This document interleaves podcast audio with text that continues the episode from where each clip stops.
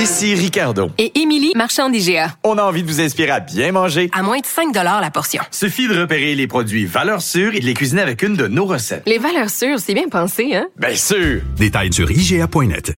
Deux visions différentes. Une seule émission, pas comme les autres. Mario Dumont et Vincent Dessureau. Cube, Cube Radio. Bonjour tout le monde, bienvenue. Bienvenue pour ces deux heures qu'on va passer ensemble. Euh, On va vous résumer cette journée en actualité. Vincent, bonjour. Salut Mario. Ben oui, euh, ça, ça fait dur un peu le premier ministre hier qui commande de long en large la baisse des cas, puis qu'est-ce que ça signifie, puis il dit maintenant faut pas trop s'énerver, mais on est content de ça. Puis finalement, mais Ouais. c'est une erreur de compilation là. Euh, Pas au complet, mais en Mais en partie. partie, ouais, effectivement. Faut dire que François Legault avait été vraiment prudent là, et vraiment pas triomphaliste sur euh, euh, les chiffres d'hier. Mais donc, euh, c'est qu'aujourd'hui, c'est 1203 cas, ce qui serait vraiment une très mauvaise nouvelle. Mais là-dessus, il y a 359 cas ajoutés euh, qui sont survenus entre le 10 et le 12 octobre en raison En fait, d'un problème. Toute, toute la fin de semaine de l'action de grâce, c'est accumulé des cas qui étaient pas com- comptabilisés là. Exact. Mais là, donc, la- cette baisse-là qu'on voyait euh, était pas totale, parce qu'on rajoute pratiquement 100 décès, fait plus que 150 décès par Mais jour. dimanche, c'est même 200 qu'il faut rajouter là. Et euh, donc, les 800, c'était plus du 1000. Mais là, le- dans les 24 dernières heures, c'est 844, en espérant qu'on n'ait pas euh, perdu une Ben, pile c'est ça de, que de je me fax, disais ce matin, c'est euh, ça. et dans, euh, en arrière d'un fax. Mais bon, alors le, le chiffre qu'on a, c'est 844. Alors, on est quand même dans des données qui sont euh, encourageantes. Alors voilà, ben on va revenir sur tous ces sujets dans quelques instants, mais dans l'immédiat, on va rejoindre Paul Larocque et l'équipe de 100% Nouvelles. C'est le moment de joindre Mario Dumont dans son studio de Cube Radio. Salut Mario. Bonjour. Ah, Mario, il faut se parler de, la pandémie, surtout des chiffres, des, statistiques. T'es es un gars de chiffres. Donc, depuis quatre jours, on se disait, et le premier ministre a insisté là-dessus, bon, il y avait quand même une stabilisation de la courbe et tout ça. Mario, on apprend que finalement, il y a, plus de, de 350 cas qui avaient été, euh, qui n'avaient pas été comptés au cours de la, de la dernière semaine. Fait que finalement, euh, l'amélioration relative de la situation euh, est plus relative qu'amélioration euh, comme telle. Ça reste un plateau, là. c'est-à-dire qu'on est resté sur un plateau autour des 1000 cas, mais l'espèce de baisse où on avait l'impression qu'on revenait dans les 800, ou- euh, ça c'était pas réel, c'est parce qu'il en manquait Il y a des cas qui étaient tout simplement euh, perdus dans le système ou des fax qui étaient tombés entre le mur et le fil derrière du bureau, je sais pas là. Mais euh, on était donc euh, dans une, une fausse impression. Il faut dire que c'était quand même une, une longue fin de semaine, parce qu'il y a des employés qui étaient pas là pour la fin de semaine de l'action de grâce, que ça explique ça? Je sais pas, c'est les trois, c'est les trois jours du long congé essentiellement là, qui restaient des cas non compilés. Euh, Ça reste un certain malaise parce que hier, le premier ministre commente des chiffres. Puis tu sais, le lendemain matin, on apprend qu'ils étaient pas bons. Monsieur, Monsieur Legault s'est pas mis les pieds d'un plat jusqu'au genou. Il a été prudent. Il faut rester calme. Il faut attendre des chiffres sur plusieurs jours. Mais c'est quand même une stabilisation. Mais il reste que il y avait une pointe d'optimisme dans son propos. Je dirais qui était bon dû à des chiffres qui étaient pas bien compilés. Moi, si j'étais au ministère de la santé, j'aurais quand même un, malaise avec ça. Un peu un peu amateur, là, disons-le. Euh, Mario, euh, on revient à la pandémie dans un instant parce qu'il y a une autre nouvelle en, en développement qui se passe au Palais de justice à Montréal. Euh, Mario, on va aller retrouver Bénédicte Lebel là, qui couvre le procès de Gilbert Rozon. Euh, Bénédicte, donc, tu es à, à l'intérieur de la salle d'audience et M. Rozon a, a commencé à être interrogé par son avocat. Oui, Maître Poupard, et c'est un témoignage complètement à contradictoire à la version qu'a donnée la présumée victime. Hier, il est revenu sur cette fameuse soirée qui se serait passée euh, dans les années 1980, alors qu'ils sont sortis tous les deux dans un bar euh, de Saint-Sauveur. Et lui, il a raconté, bon, comment il s'était connu, à quelle période c'était dans son époque. Mais quand il est arrivé sur la soirée, il a reconnu qu'après la sortie euh, du bar, il serait allé dans la maison euh, d'une collègue, d'une amie étudiante en droit à ce moment-là. Et il a euh, il dit, on s'est installé sur le canapé. Euh, J'ai commencé à lui faire des avances. Euh, J'étais comme, j'étais inspirée alors qu'on voit M. Roson justement qui sort pendant cette pause. Il dit, on s'est installé. Il dit qu'il a glissé sur le plancher avec elle, qui s'est mis à mettre sa main sous sa robe, mais que euh, la présumée victime se serait clairement raidie tout d'un coup et il aurait tout de suite arrêté. Il aurait même senti que c'était relativement brutal. Tout de suite après, il a raconté, en fait, il dit qu'il est allé se coucher. Et je veux, je vais prendre mes notes parce que j'ai quand même euh, noté quelques mots qui frappent. Euh, Paul, ce qu'il a expliqué, il dit, je sais pas trop à la suite de ça, euh, quand je me suis euh, réveillée, à 7 heures du matin, j'avais mademoiselle qui était à Califourchon sur moi, qui était en train de me faire l'amour. J'étais plus que surpris. Il s'est dit, elle est bien weird, c'est les mots qu'il a utilisés. Il dit, elle regardait au loin. J'avais l'impression qu'elle se faisait l'amour sur moi, qu'elle se faisait l'amour à elle-même.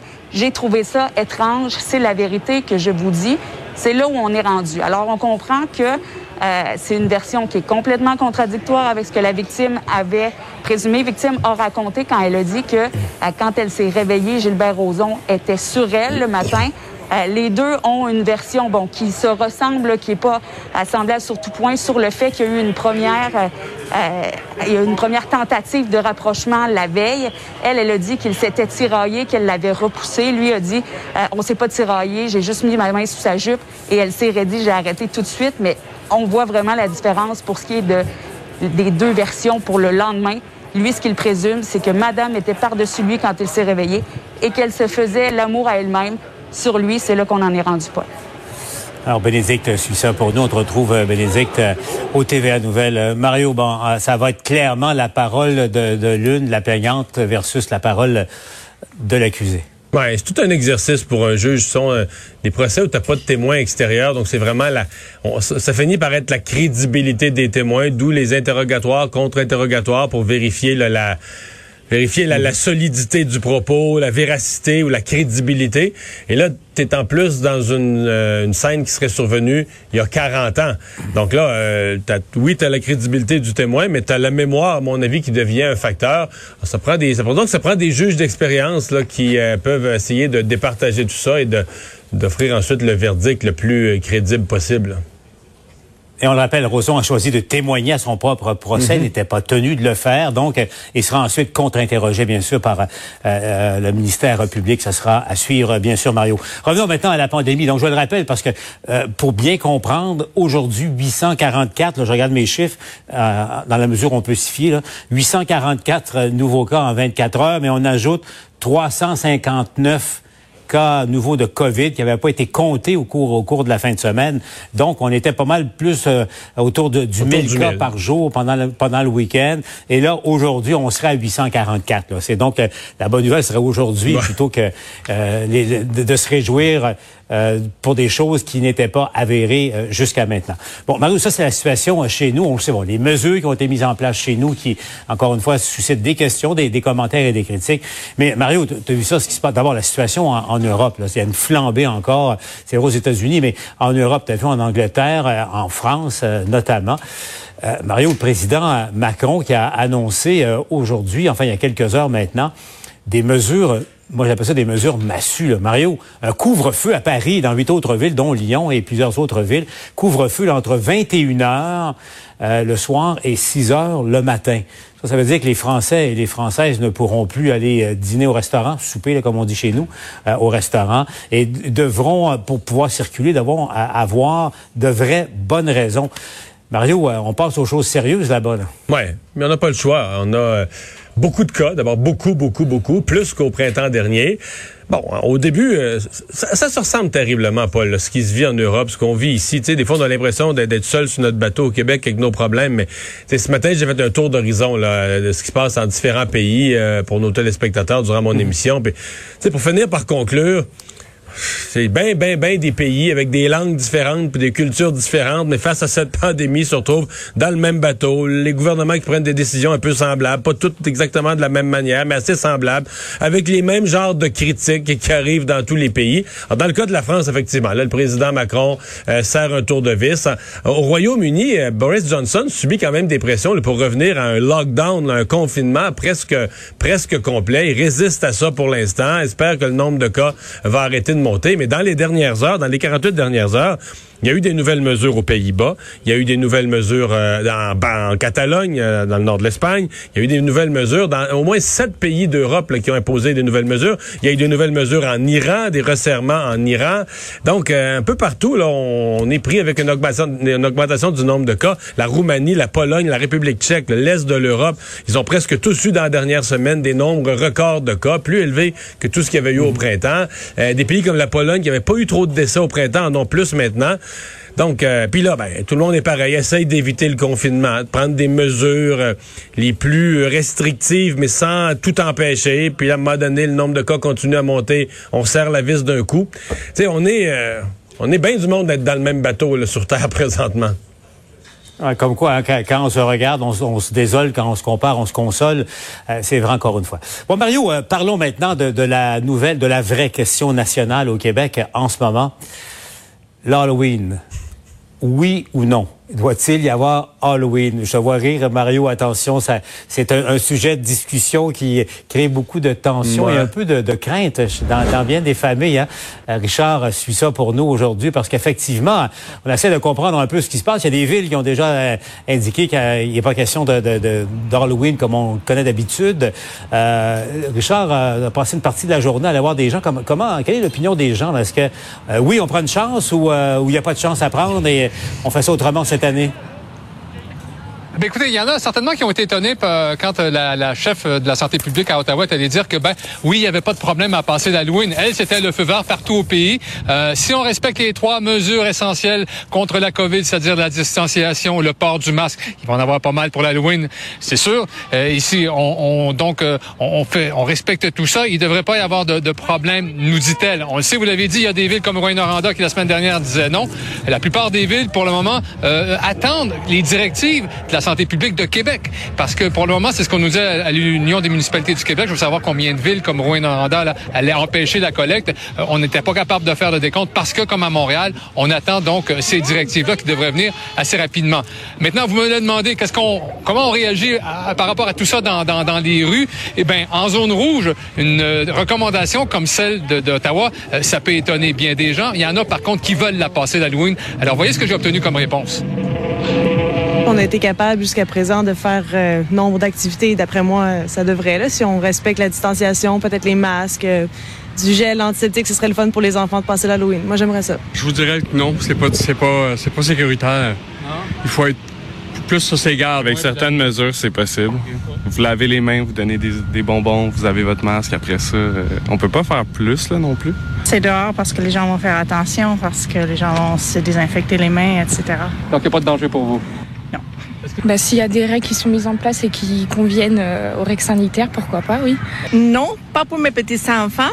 Et je pense que pour une an, pour cette année, on pourrait s'en passer. C'est un débat qui divise le Québec, Ouais. Mario, on le sent. Toi, tu plus de problème avec ça. Ta, ta dernière vient d'avoir 18 ans. Enfin, je présume que euh, c'est terminé pour elle. Mais euh, donc, euh, euh, au fond, on, on se dit quoi? On, on pense quoi par rapport à ça? Moi, je pense qu'il y a moyen. Euh, on oublie là, les, les parties d'Halloween puis les parties d'adultes euh, où on se déguisait puis on était 14 dans, dans un sous-sol. Ça, ça c'est un X là-dessus. Mais que les enfants, dehors, allant sur des balcons, à la limite, euh, leurs parents doivent respecter la distanciation dans la rue. Là. Des fois, des groupes, des attroupements de parents suivaient un attroupement d'enfants. Ça, je pense qu'on peut se séparer.